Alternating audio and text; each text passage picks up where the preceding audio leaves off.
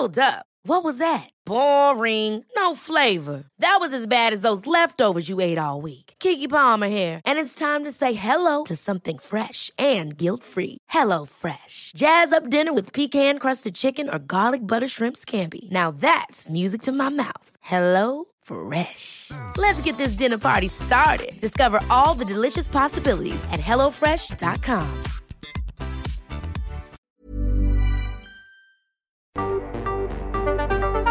El Heraldo Radio presenta Cámara de Origen, un nuevo espacio para enterarnos del trabajo de las legisladoras y legisladores en los Congresos de México. En Cámara de Origen tiene la palabra Carlos Zúñiga Pérez.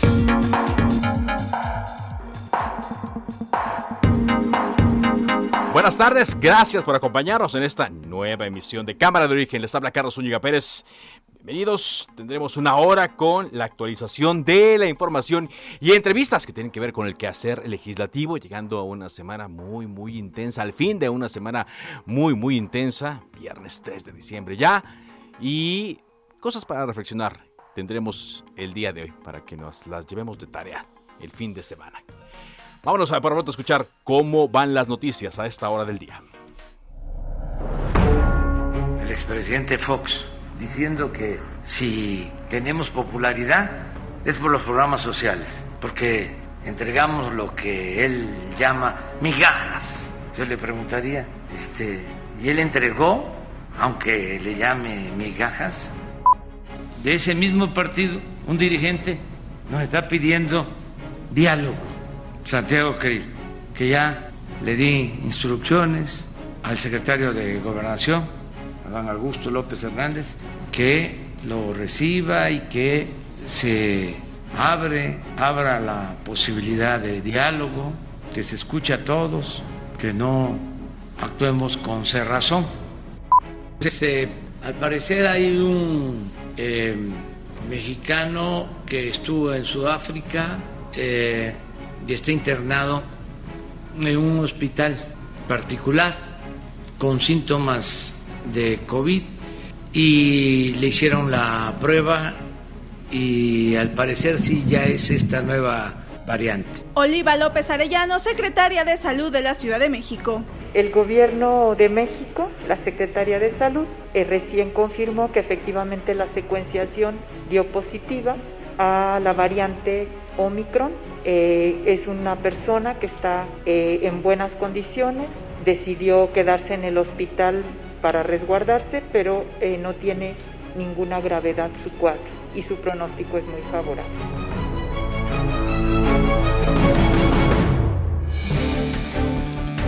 Hablemos, sí, de este caso detectado ya en México oficial de la variante Omicron de COVID-19. Hoy en una conferencia de prensa, el subsecretario de Salud, Hugo López Gatel, informó que se trata de un hombre de 51 años, empresario de origen sudafricano, que está hospitalizado en un hospital de la Ciudad de México, dice en la zona occidente, y que llegó al país el 21 de noviembre. Dice Hugo López Gatel que tenía la vacuna de Pfizer, este empresario, así es que mucho cuidado con, con ese tema, pero también enfatizó el llamado a la población a que se vacunen. Quienes faltan de vacunar se vacunen porque señala que esta persona, no lo atribuye directamente a la vacuna, pero pues eh, con lo que conocemos se puede eh, argumentar esto, tiene un cuadro manejable de salud y que seguramente va a superar. Por cierto, la Secretaría de Salud emitió una alerta con nivel de riesgo 3, que es alto, para viajes internacionales, por lo que pidió a la población evitar salir del país, los viajes no esenciales ante la llegada de la variante Omicron a México. Hoy el presidente Andrés Manuel López Obrador anunció la regularización de autos chocolates en Michoacán. Pidió a los distribuidores de automóviles nuevos su comprensión, pues dice hay muchos ciudadanos que no les alcanza para comprarlos en agencia. Mm, pues con todo esto lo que implica y cómo está de dañada la industria automotriz, como están las cosas, ¿en serio así se va a beneficiar al país en general? Un juez ordenó a la Fiscalía de Chihuahua la restitución de los bienes del exgobernador César Duarte y dio un plazo de ocho días hábiles para llevar a cabo esta entrega. que hoy se esperaba, hoy se esperaba el arranque, se aplazó hasta el día 7 de marzo de 2022 la audiencia inicial por el caso de la línea 12 del metro, después de determinarse que primero se tiene que resolver el recurso de revocación que interpusieron las defensas privadas de los funcionarios que están involucrados en este tema de la línea 12. Así es que si hoy esperábamos eh, un avance en el tema de la judicialización y más allá de la em, eh, forma en la cual estos 10 personajes podrían, podrían ser eh, imputados, tendrá que esperarse hasta marzo, ya cuando se vaya a cumplir casi un año de la eh, del accidente, más que del accidente, de la tragedia en la línea 12 del metro que dejó 26 personas muertas. Avanzamos aquí en la información en Cámara de Origen. Escuchábamos eh, hace rato al presidente Andrés Manuel López Obrador decir que dio la instrucción a el eh, secretario de Gobernación, Adán Augusto López, para que recibiera, para que atendiera el llamado, más bien, del diputado federal del PAN, Santiago Krill Miranda, eh, para establecer un diálogo con el gobierno. Santiago Krill eh, mandó una carta en la cual decía que, pues, necesitaba abrirse al diálogo el país en medio de la polarización que se estaba eh, dando y eh, incluso fue hasta Palacio Nacional a entregar esta carta. Eh, pidió audiencia el presidente para hablar sobre seguridad, energía eléctrica, la cancelación de la construcción del aeropuerto de Texcoco, entre otros temas. Está con nosotros en la línea telefónica Santiago Krill Miranda, diputado federal del Partido Acción Nacional. ¿Qué tal? ¿Cómo le va, diputado? Buenas tardes. Carlos, muy buenas tardes. Muchas gracias por invitarme a su programa. Muy amable. ¿Ya le buscaron de parte de la Secretaría de Gobernación, diputado? No, aún no. Estamos esperando eh, esa convocatoria. Eh, en primer lugar, eh, qué bueno que hubo esa respuesta, esa respuesta para abrir el diálogo, un diálogo que eh, se había estado esperando desde hace tres años. Nunca es tarde, es buen momento para empezar el diálogo, más cuando el país está enfrentando los problemas que hoy estamos padeciendo, problemas de seguridad, de economía, los propios de la pandemia y otros más. Eh, estaremos atentos a la convocatoria del eh, secretario Adán Augusto López. eh, eh, y con mucho gusto acudiremos a dialogar con el gobierno. Lo haremos eh, reiterando nuestras convicciones, nuestros principios. Eh, es un diálogo republicano, abierto, transparente, y vamos a defender, por supuesto, lo que le prometimos a la ciudadanía cuando fuimos a la elección, y vamos a ver a partir de los distintos posicionamientos del gobierno y los nuestros, a ver si encontramos un campo común de acción y de pensamiento. De eso se trata el diálogo. El diálogo es un instrumento propio de la democracia. Si no hay diálogo, simple y llanamente no hay democracia. ¿Es el, interlocutor que esperaban inicialmente Adán Augusto López o buscaban específicamente al presidente Andrés Manuel López Obrador, Santiago? Mira, eh, la convocatoria fue originalmente para el jefe del Estado mexicano, pero el secretario de Gobernación tiene todas las facultades para abrir ese diálogo con él que quisiéramos hacer. Quisiéramos eh, primero plantearle nuestra agenda, es decir, los temas que nos parecen fundamentales y que son asuntos de interés general, los grandes temas nacionales. En segundo lugar, eh, queremos que él sea el conducto para llevar esta agenda al presidente y que eventualmente podamos reunirnos con el presidente, con el jefe del Estado mexicano, que como jefe de Estado gobierna a todos, a quienes votaron por él, pero también a quienes no votamos por él. Eh, y en consecuencia, con esto, espero que pueda bajar, y eso es eh, lo que nosotros pensamos, eh, la polarización, los desencuentros, las descalificaciones, insultos, adjetivos y todo esto que no le sirve a la democracia. ¿Es propio la democracia? Sí, hasta un punto.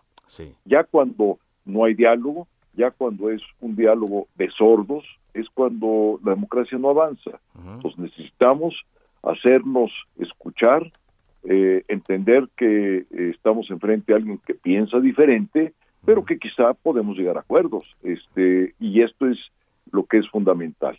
Llegar a acuerdos y es fundamental, que eso es eh, lo, lo, lo, que buscan. Ahora, estoy platicando con Santiago Krill, diputado federal del PAN. ¿Qué fue lo que motivó, Santiago? ¿Qué fue lo que vio de manera personal para que escribiera esta carta y fuera de manera personal al Palacio Nacional a entregarla? ¿Qué vio? Pues fue eso, precisamente eh, el hecho de que no se ha tenido un diálogo directo con el jefe del Estado mexicano por parte del principal partido de oposición y en general, digamos, con la oposición, particularmente el hecho de lo de lo que los hechos que acontecieron con la aprobación del presupuesto fueron cinco días, cinco días sin eh, un diálogo productivo, cinco días con un diálogo de, sordos eh, entre nosotros. Al presupuesto no se le movió una sola coma, o más bien eh, se le movió lo único que Morena quiso en ah, acuerdo con el gobierno mover, pero no las propuestas de la oposición. Entonces, yo creo que eso no le sirve a nadie, eso no es la función de la Cámara de Diputados. Eh, y no solamente esto, hay temas eh, graves, por ejemplo, nuestros municipios se quedaron sin recursos para eh, cumplir con la función constitucional de la seguridad pública. Es una función que está en la Constitución, es su responsabilidad también de los municipios. Entonces, vamos como sistema PAN, no vamos en, nuestra calidad, en nuestra calidad de diputados o de senadores, no, vamos en calidad de integrantes del sistema PAN, yo en mi calidad de presidente de la Comisión Política Nacional del partido, por supuesto nuestro presidente, la secretaria general, eh, los coordinadores parlamentarios, el representante de nuestros gobernadores e igualmente el representante de los alcaldes y de los diputados locales, porque hay eh, distintos planteamientos en diferentes niveles y en diferentes ámbitos. Es por eso también que no se puede agotar este diálogo en el Congreso porque va más allá eh, de lo que se puede tratar en el Congreso o de lo que se puede resolver. Entonces, ese es nuestro ánimo, tal y como lo hizo la oposición cuando nosotros estábamos en gobierno. No estamos pidiendo algo distinto que no hayamos nosotros brindado, ofrecido y aceptado cuando fuimos gobierno. Ahora, ¿cómo se daría este diálogo, Santiago? Porque, eh, pues, evidentemente las divisiones están muy marcadas eh, y, son temas eh, muy polarizantes, ¿no? El tema de la energía, el tema de la seguridad, el tema de las obras que está llevando a cabo este gobierno, el tema de la salud. Hay visiones muy distintas, muy, muy en los extremos hay la posibilidad, a pesar de esto que nos menciona, de que en estos temas fundamentales para el país pueda haber diálogo y algún acuerdo para trabajar en conjunto? Mira, voy a poner eh, un ejemplo. El ejemplo de eh, la reforma en materia de energía. El presidente ha enviado una iniciativa a la Cámara de Diputados. En esa iniciativa lo que dice, y aquí quiero citar textualmente, es que los operadores privados han incurrido en fraude a la ley, en fraude fiscal y en despojo. Sí. Ojo, son tres delitos.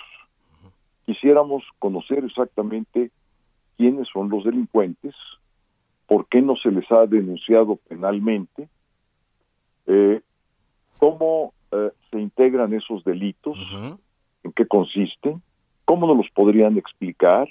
No están explicados en la iniciativa. Eh, y, queremos saberlo porque obviamente de ninguna manera vamos a apoyar a ningún delincuente. Lo que sí queremos es entender cuáles son los motivos por los cuales el presidente envió esa iniciativa. Sí. Queremos conocerlos, queremos discutirlos, los aspectos técnicos. Y vamos a ver si encontramos algún desequilibrio manifiesto, algo que, que sea verdaderamente un abuso. Bueno, pues entonces se corrige. Se corrige. Eh, ahora, este, ¿esto qué quiere decir? Pues quiere decir eso, que se corrigen abusos, que se hace, digamos, un ordenamiento que permita eh, tener energía más barata, energía cada vez más limpia y, energía que permita el desarrollo del país y que esté, digamos, a la altura de la demanda que necesita nuestra planta industrial, de tal manera que podamos seguir creciendo en nuestra planta industrial, en la economía. Entonces, si esos son los objetivos eh, y, esto podemos platicarlo sin descalificarnos de entrada, sin decir, eh, eh, digamos, los, los epítetos o de una manera más sencilla, las, los insultos que, hemos venido escuchando, si, si podemos hablar entre la gente, yo estoy seguro que hablando nos podemos entender. Y si no nos entendemos, cuando menos eh, podemos convenir los desacuerdos. Eh, no somos enemigos. Eh, yo no, no, no queremos el exterminio del gobierno, no.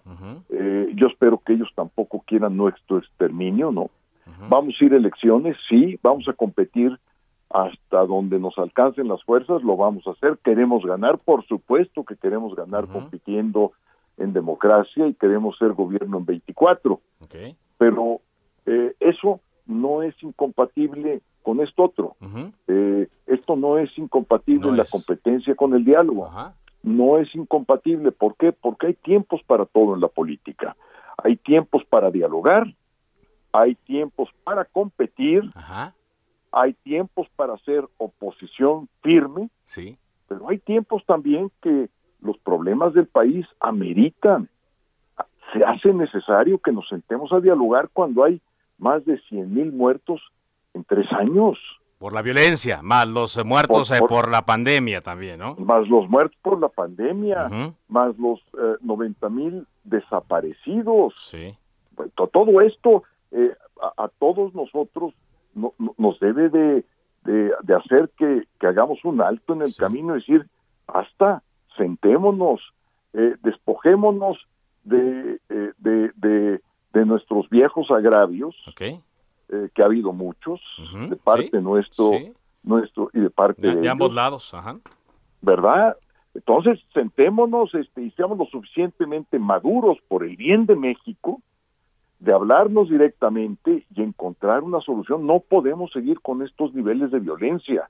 No podemos ante una economía volátil e incierta como la que estamos entrando, con una inflación ya del 7.2%, con el incremento de la pobreza que hemos tenido en estos años, eh, eh, con los empleos eh, y con la precariedad con la que se están generando, pues seguir impávidos, seguir descalificándonos unos a otros, seguir con el insulto, con la diatriba eh, y simplemente no escuchándonos. No, no, creo que para eso sea la política. Yo, yo no estoy en la política para eso.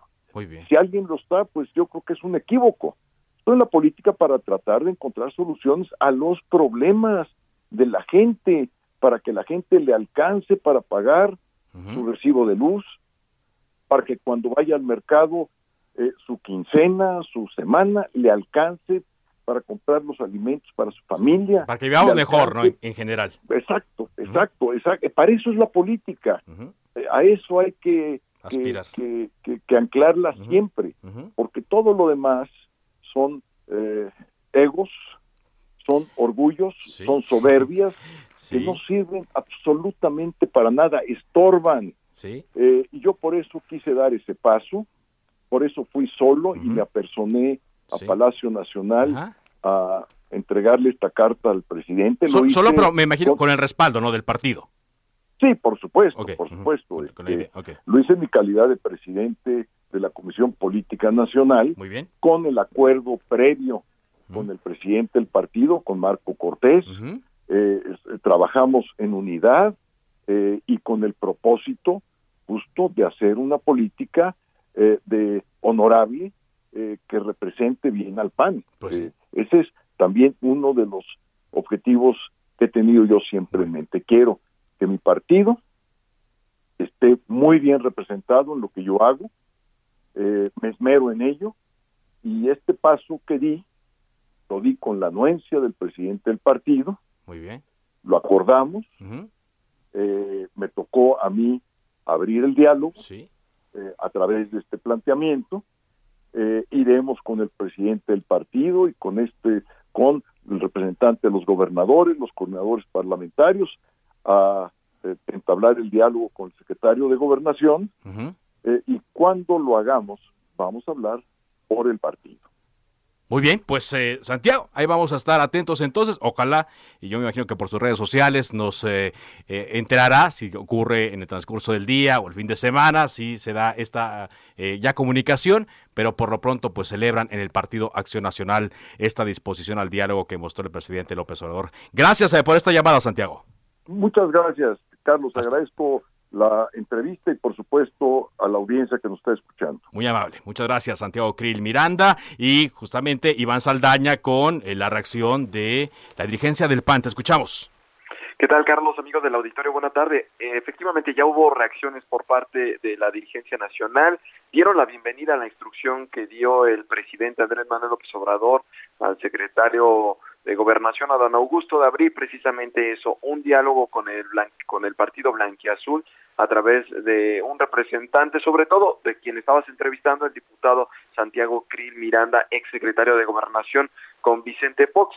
Eh, lo hizo Marco Cortés a través de un video difundido en redes sociales que reconoció la voluntad que mostró el presidente de la República de dialogar con ellos después, dijo, de tres años de gobierno en que pues no se escuchó a la oposición. Pero escuchemos parte de lo que dijo eh, Marco Cortés a través de un video difundido hoy en redes sociales.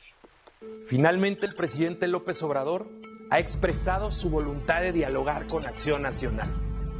Más vale tarde que nunca. Nosotros le tomamos la palabra. Cuando fuimos gobierno, ustedes siempre votaban todo en contra en ambas cámaras. Sin importar eso, como en toda democracia, nuestros dos gobiernos sí dialogaron con ustedes que ahora gobiernan.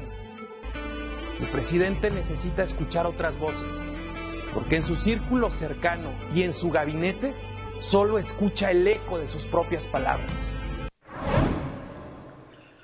Carlos, solamente vale la pena también resaltar de lo que dijo Marco Cortés en este video, que dijo el presidente pues necesita eh, escuchar otras voces porque en su círculo cercano y su gabinete solo escucha ecos de sus propias palabras. Y dijo nuestro presidente de la Comisión Política Santiago Krill, nuestra gobernadora y otros actores pues van a ser los que acudan. Y el último dato que quería resaltar también es que Santiago Krill eh, ha sido pues un actor eh, importante a partir de esta legislatura, ya que no solamente es el vicepresidente de la mesa directiva de la Cámara de Diputados, postulado por, el, la propia bancada, sino que también era la carta del PAN para presidir en esta primera eh, en este primer periodo ordinario de sesiones la mesa directiva y seguramente va a ser la carta también para el segundo año que le toca al PAN eh, presidir la mesa directiva. Y entre los temas que también está impulsando, que impulsó, que dijo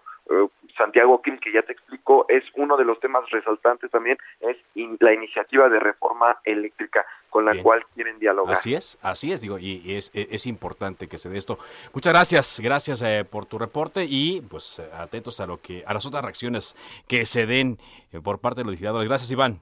Buenas tardes. Iván Saldaña, reportero del Aldo Media Group. Aquí es importante ver esto, porque apenas ayer el dirigente nacional del PAN, Marco Cortés, censuraba a los gobernadores de Durango, de Chihuahua, al gobernador de Quintana Roo y al gobernador de Yucatán, Mauricio Vila, uno de los mejores posicionados, por haber acudido al acto del presidente Andrés Manuel López el miércoles 1 de diciembre en el Zócalo. Cosa que pues algunos eh, no, vieron con, con, malos ojos, ¿no? Al final de cuentas fueron invitados, fueron tomados en cuenta y llegaron a participar ahí. ¿Quién sabe si esto haya tenido que ver o no en la decisión del presidente de atender la carta que ese mismo día había ido a dejar Santiago Krill a el Palacio Nacional solicitando iniciar un diálogo con el gobierno federal. Sea lo que sea, el hecho de que se abran estas posibilidades es bueno. Que a finales de este año las cosas eh, ya no estén tan tensas es una buena señal. Y ojalá así prevalezca. Ojalá, cuando menos, como dice Santiago, para beneficio de todos los mexicanos. ¿Qué opinan ustedes? Le dejo mi cuenta de Twitter, arroba carloszup. Gracias por escuchar Heraldo Radio. Vamos a una pausa. Regresamos con más información.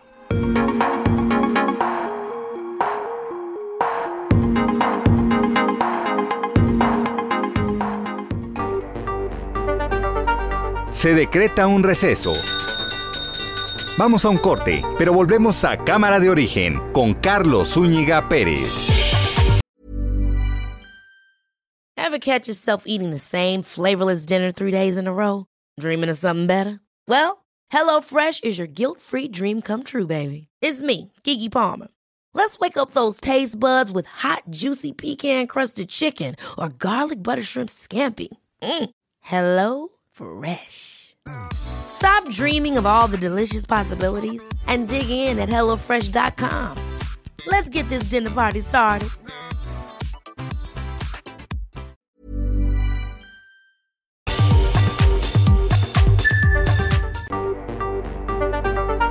Se reanuda la sesión. Volvemos a Cámara de Origen con Carlos Zúñiga Pérez.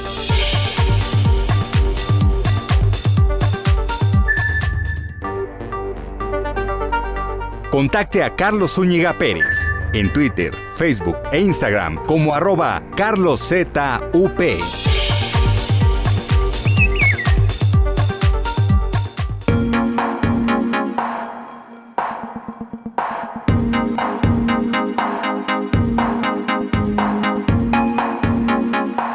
Avanzamos en la información en Cámara de Origen cuando son las 4 de la tarde con 30 minutos tiempo del centro de México. Gracias por sus comentarios a nuestro Twitter, arroba carloszup. Vamos a actualizar información. Tenemos noticias de última hora aquí en la Ciudad de México. Javier Ruiz, adelante con tu reporte. Hola Carlos, ¿qué tal? Te saludo con gusto, excelente tarde. Justamente nos encontramos ubicados en el corazón de la Ciudad de México, en la calle de Venustiano Carranza y la calle de las Cruces, donde pues hoy por la mañana eh, sujetos pues con un disfrazados intentaron robar una sucursal bancaria. De acuerdo a lo que nos han referido los uniformados, que pues desde muy temprano llegaron al menos eh, tres personas, todas ellas pues eh, disfrazadas al parecer como si fueran a sanitizar pues el, el, Ah. el banco Ajá. y posteriormente ingresaron pues por una por el aire acondicionado. Sí. Eh, am- amagaron a siete personas que se encontraban en el interior de esta sucursal y posteriormente pues intentaron abrir pues eh, la bóveda, sin embargo pues no lo pudieron hacer, no, todavía no se, des- se desconoce todavía si, si robaron algún efectivo de las cajas que se encontraban en la sucursal, pero lo que nos han eh, informado las autoridades es que la bóveda pues no pudieron abrirla y es por ello que pues salieron huyendo. Se ha montado un dispositivo de seguridad desde el mediodía todas estas calles para dar con estos eh, sujetos que únicamente se sabe que pues venían pues disfrazados de esta manera y que amagaron a estos siete empleados de la sucursal bancaria. Hace unos momentos también llegaron servicios eh, periciales, realizaron las primeras investigaciones, tomaron las cámaras eh, de video y posteriormente se retiraron. Esta sucursal eh, pues se encuentra todavía cerrada, únicamente está funcionando el eh, cajero y eh, hasta el día de mañana o continúen las investigaciones, pues nuevamente se- será abierto. Lo que quiero mencionar que también pues es muy cerca del primer cuadro de la capital, a la calle de las Cruces prácticamente son aproximadamente 500 metros de la avenida José María Pino Suárez a un costado del Palacio Nacional, donde intentaron pues realizar este robo. De momento, ese reporte que tenemos, Carlos. Bueno, pues interesante, entonces, porque digo, que intentaran hacerlo en pleno centro de la Ciudad de México con toda la seguridad que sabemos que hay allí, pues fueron muy osados, ¿no? Estas personas, o no sé si muy torpes. Sí, sí, bastante valientes, porque hay que recordar que un, una zona donde donde mayor seguridad hay es principalmente el primer cuadro de la capital. Podemos observar bastantes uniformados y muy cerca también de ello pues se encuentra Palacio Nacional, donde también siempre pues hay bastantes uniformados. Sin embargo, pues ya eh, pues tocados intentaron realizar justamente este robo. lo que no contaban es que pues en la caja de, de, la bóveda se les activó la alarma y ya no pudieron abrirla, pero sí todavía se desconoce si algún efectivo que se encontraba dentro de las cajas lograron pues eh, llevárselo, esto todavía no lo ha dado a conocer la sucursal, ya serán también las investigaciones, también que darán a conocer las autoridades, Carlos. Bueno, pues atentos entonces a lo que ocurre ahí. Gracias, Javier. Estamos atentos, hasta luego, buenas tardes. Muy amable por esta información. Cambiamos de tema cuando son las 4.33. En el estado de Hidalgo están informando que ya han sido detenidos otros reos fugados. Pues más bien que fueron auxiliados para fugarse del penal de Tula en Hidalgo. José Ignacio García, corresponsal de Heraldo Media Group. Adelante con tu reporte. ¿Qué tal, Carlos? Un saludo a ti y a todo el auditorio. Pues comentarte que el titular de la Procuraduría General de Justicia del Estado, Alejandro Abid Nicolás, informó que durante las últimas horas han detenido a otros dos reos fugados del Centro de Reinserción Social de Tula y por ello hasta el momento surgan cinco de los nueve eh, internos que fueron fugados en la madrugada de este miércoles. Además de que también han sido aprendidas otras ocho personas que participaron en la liberación de José Artemio Maldonado, alias el Michoacano, líder de Pueblos Unidos. Y es que el procurador estatal de la entidad mencionó que hasta el momento suman 13 detenidos, de los cuales ocho precisamente son los que participaron, con un total también de seis vehículos y que también utilizaron armas de uso exclusivo del ejército para también incendiar tres vehículos que fueron utilizados para distraer a las autoridades penitenciarias. Hasta el momento, la Procuraduría General de Justicia ha abierto cuatro carpetas de investigación por los delitos de lesiones, daños a propiedad, evasión y participación activa en la evasión de los internos. De la misma manera mencionó que hay 12 funcionarios de la Secretaría de Seguridad Pública Estatal que están siendo investigados por su presunta por participación en la evasión de los nueve reos, entre los que se encuentra la directora del penal de Tula, Evelyn García, y estas personas también han sido llamadas a declarar para poder determinar su situación jurídica. De la misma manera, comentarte, Carlos, que eh, para la liberación de estos reos se utilizaron pues camionetas adaptadas para derribar los botones, además de dinamita que fueron identificadas por parte de las autoridades estatales y que forman parte de las pesquisas que se han desarrollado hasta el momento en la búsqueda del michoacano, considerado como uno de los líderes de las agrupaciones más importantes que operan en el tráfico y comercialización de huachicol en la zona sur de la entidad. Es la información que tenemos hasta el momento, Carlos. Muy gracias, eh, muchas gracias por este reporte. Entonces, eh, ¿cuántos faltarían? Dios, eh, agarraron a dos, ya habían tres de los fugados y si fueron nueve. Faltan cuatro, perdón. Cuatro, sí, porque cinco, con eso serían cinco los recapturados. Muy bien, pues gracias, gracias por este reporte. Gracias, José Ignacio García el corresponsal del Aldo Media Group en el estado de Hidalgo. Bueno, ayer platicábamos aquí sobre esta eh, propuesta, bueno, más que propuesta, esta eh, adhesión que se hizo al paquete fiscal, al código fiscal de la Ciudad de México para el próximo año, en donde se contempla un impuesto del 2%, nuevo impuesto del 2% a eh, las entregas que hagan las distintas aplicaciones como Uber, Didi, Rappi, Amazon, etcétera, ¿no? Hay ya varias reacciones, por ejemplo, la eh, un, comunicado que emiten distintas asociaciones, entre ellas la Asociación de Internet, AMBO, Asociación Latinoamericana de Internet, la Canacintra, Coparmex, Comse y Concamín, Señalan, los organismos y asociaciones firmantes expresan su preocupación y rechazo a la propuesta de crear un nuevo impuesto sobre los servicios de entrega gestionados a través de plataformas tecnológicas a ser incluido en el artículo 307 del Código Fiscal de la Ciudad de México. El impuesto genera un impacto negativo directo en la economía de los miles de negocios y repartidores que dependen de estas plataformas.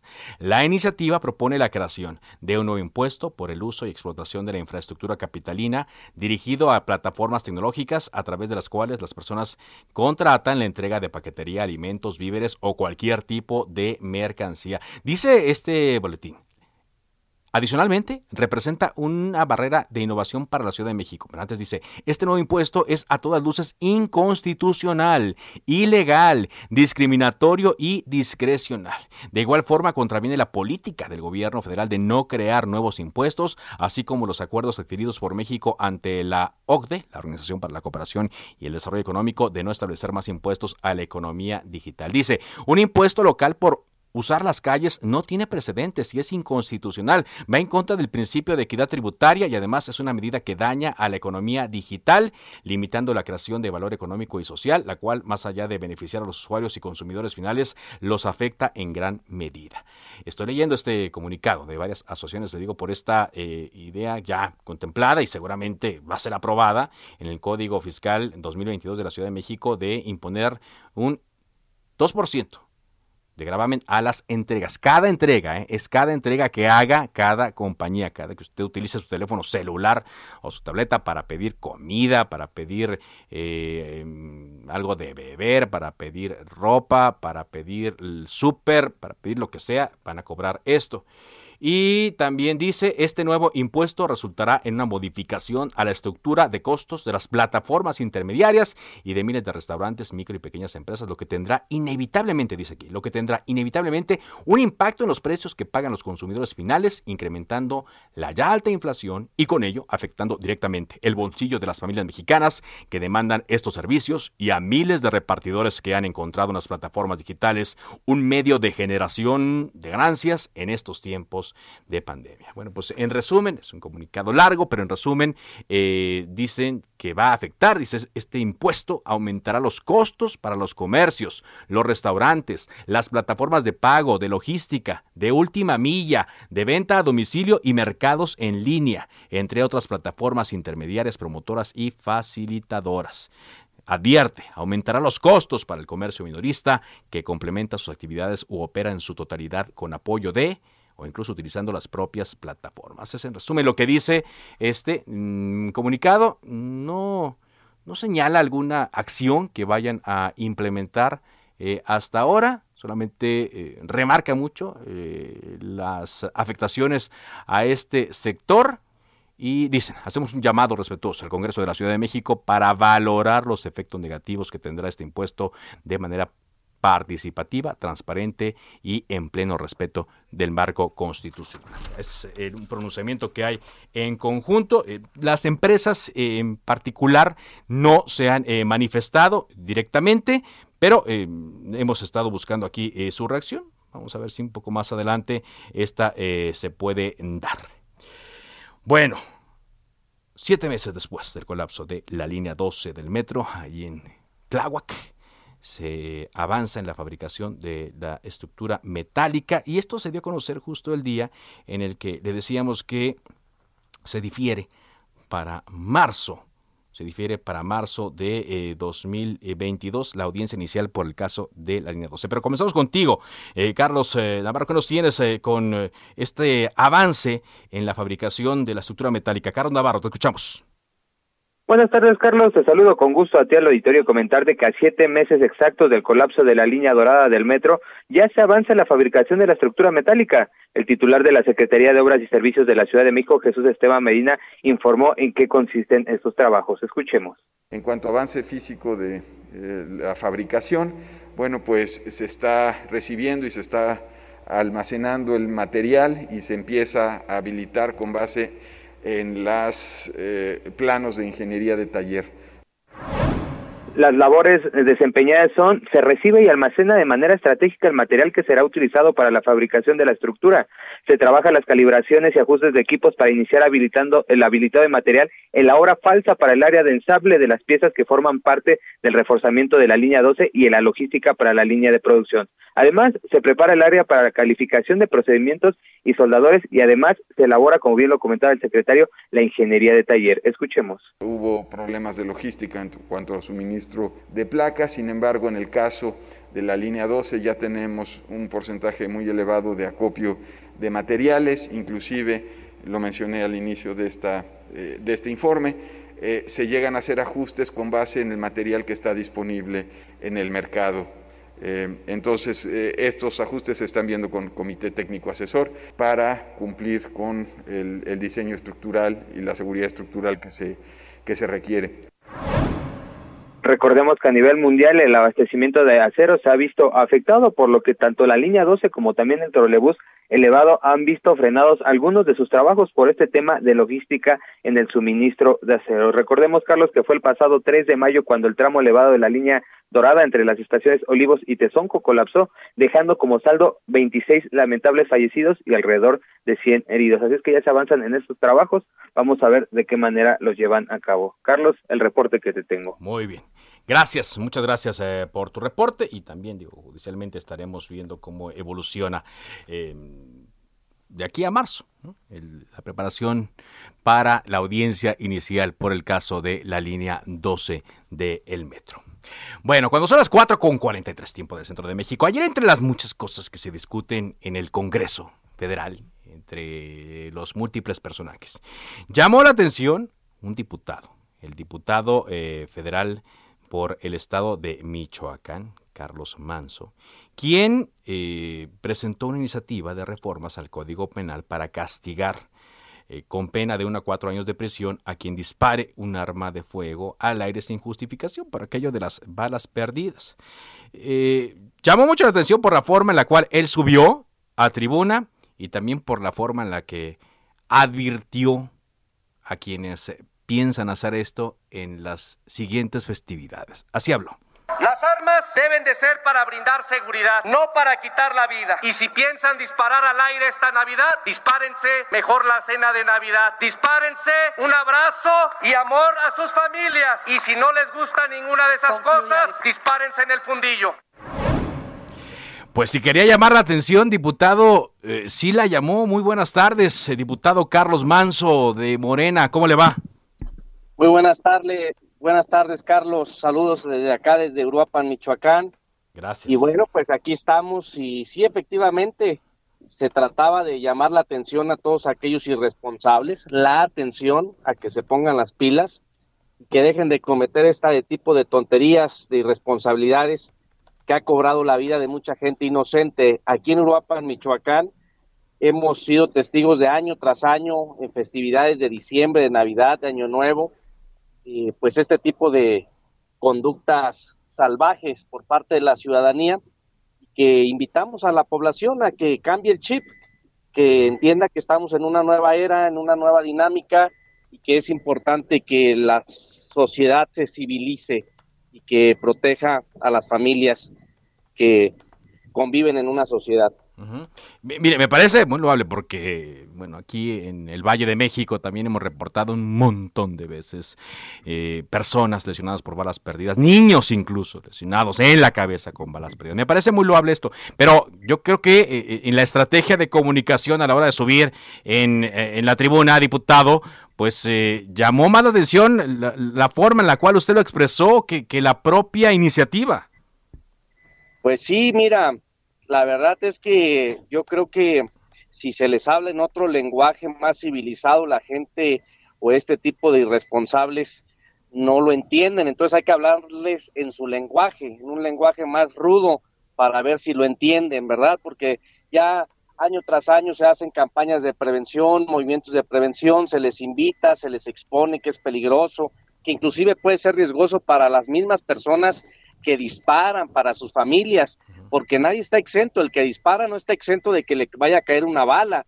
y, tú estás disparando, pero del otro lado hay otra persona eh, irresponsable que también lo está haciendo, y cuando la, la bala se va al aire y se va hacia arriba, no se queda arriba, cae con mayor fuerza y es cuando vienen las tragedias.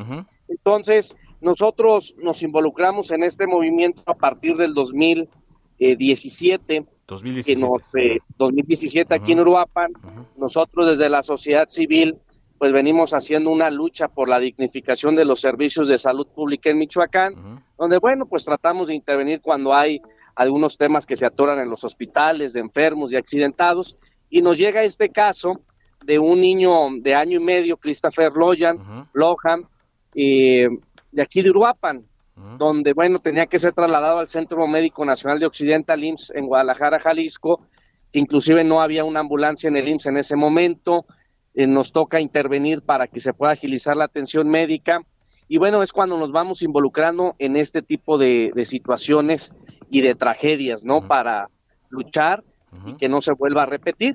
Desafortunadamente, Este Christopher fallece el 9 de abril del 2018, producto de la lesión que, tenía en el cráneo, y no logra sobrevivir, se le complica su estado de salud, y es que decidimos el próximo, eh, en el, la próxima Navidad que venía, que era la del 2018, pues hacer un movimiento en el cual participaron sus padres, y bueno, nosotros abanderamos, representamos este movimiento a partir de esa tragedia, nos involucramos a hacer campañas de prevención, en WhatsApp, en Facebook, en redes sociales, en las calles, salimos a las calles cada Navidad y cada temporada de Año Nuevo con la ciudadanía, pues a exponer eh, mensajes a través de pancartas de manera civilizada pero ruda, ¿verdad? Y a lo mejor dentro de esta rudeza, pues es ese mensaje que, pues a la hora de platicar qué mensajes poníamos para llamar la atención, para poder eh, compartir el mensaje, pues nació este de mejor dispárense en el fundillo, ¿no?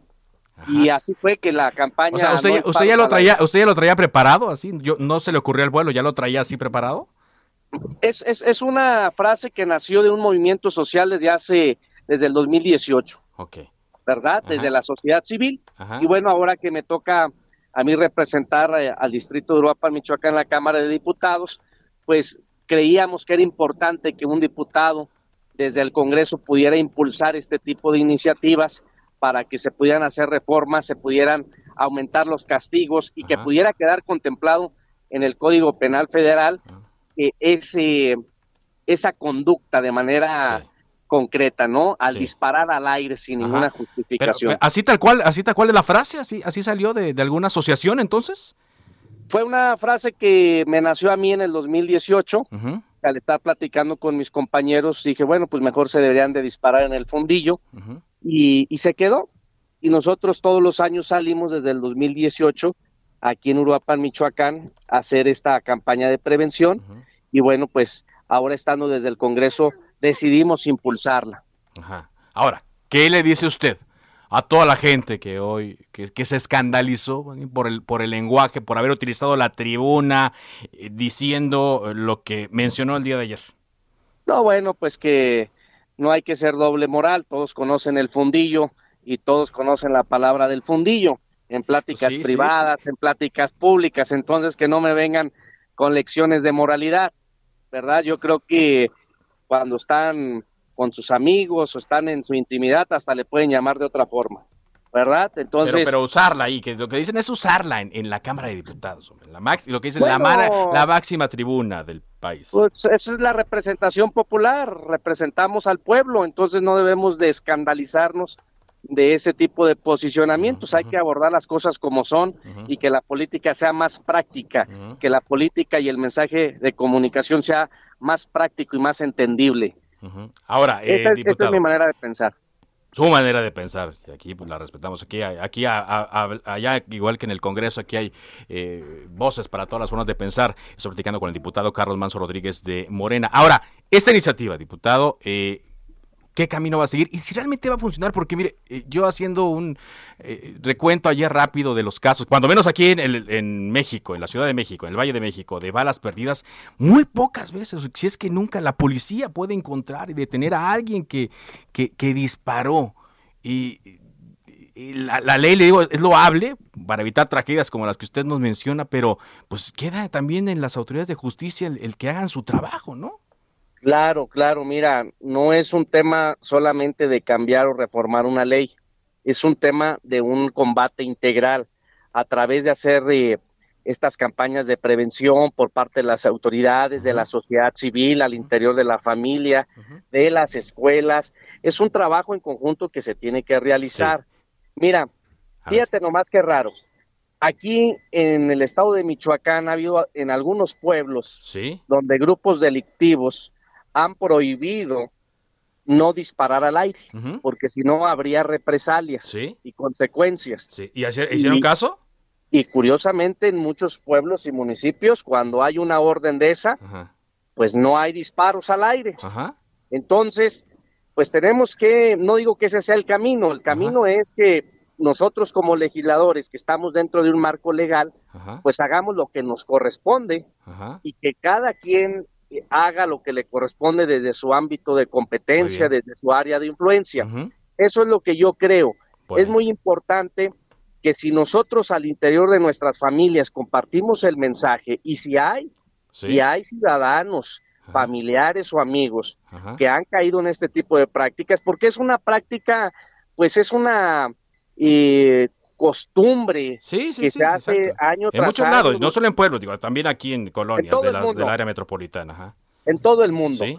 Entonces, pues es, hay que irla cambiando. Muy bien. Y yo, como les decía a los diputados, seguramente habrá diputados y diputadas que en algún momento han caído en ese tipo de prácticas Sí. y que no, no los juzgo, sino los invito a que reflexionemos todos. Todos tenemos que cambiar lo que sea negativo para la sociedad.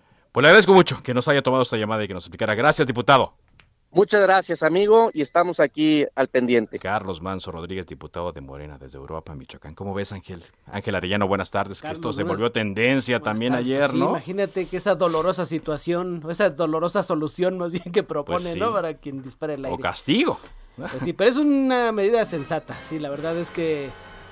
Pues, Como mira, da coraje escuchar en, a medianoche el 15 de septiembre, el Navidad, así, Año nuevo, año nuevo. Y luego cómo enterarnos de que un Sí, niñito o que una, una niña niñita... estaba durmiendo. ¿Te acuerdas de ese caso del, del Cinépolis de, de, de Iztapalapa? Sí, por supuesto. Estaba, estaba viendo la, la película un hombre con su hijo Ajá, y, y ahí- mató a- ahí- se quedó su ahí niño. quedó.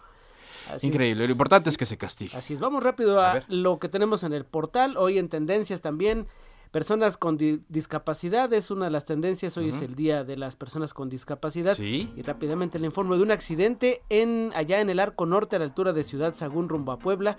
De manera extraoficial se reporta una- un muerto. Uf. Hay varios vehículos involucrados.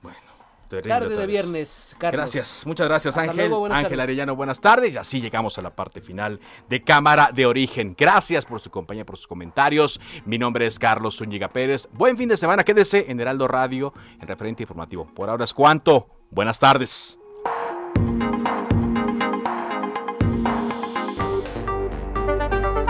Se cita para el próximo programa. Cámara de origen, a la misma hora, por las frecuencias de El Heraldo Radio. Se levanta la sesión.